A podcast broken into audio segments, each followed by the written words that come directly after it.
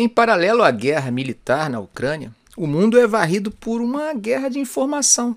Você sabia que desde 94 russos e ucranianos já assinavam tratados comprometendo-se acerca desse tema? Não? Vamos à aula de hoje? Então, no contexto de fim da Guerra Fria e dissolução da União Soviética, as ex-repúblicas soviéticas ganharam autonomia.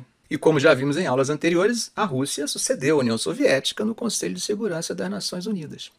No entanto, o arsenal nuclear que assustou o mundo durante a Guerra Fria não estava apenas em território russo.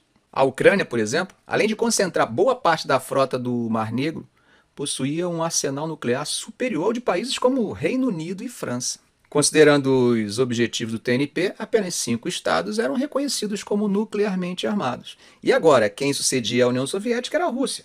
Não era adequado que o número de estados nuclearmente armados crescesse. Foi nesse momento que a Rússia, os Estados Unidos e o Reino Unido assinaram um acordo com a Ucrânia.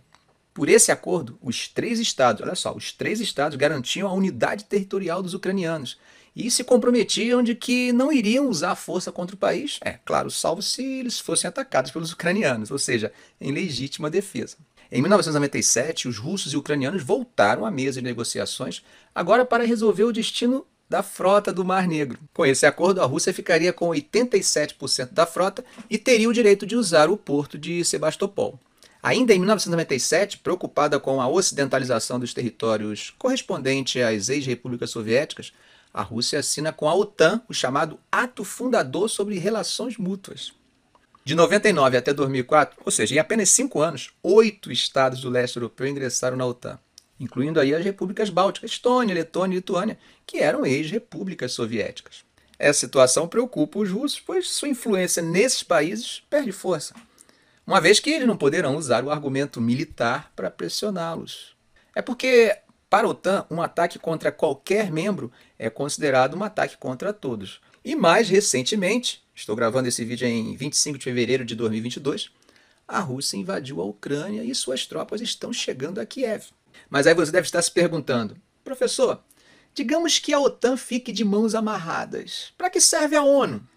Sim, mas lembremos que o Conselho tem cinco membros permanentes e esses cinco membros têm poder de veto. E como vocês sabem, a Rússia é um desses cinco membros. Vocês acham que a Rússia iria autorizar o uso do capítulo 7 da Carta de São Francisco contra ela mesma? Claro que não. A única possibilidade é que uma antiga resolução seja desenterrada, a Resolução 377 da Assembleia Geral, conhecida como Uniting for Peace.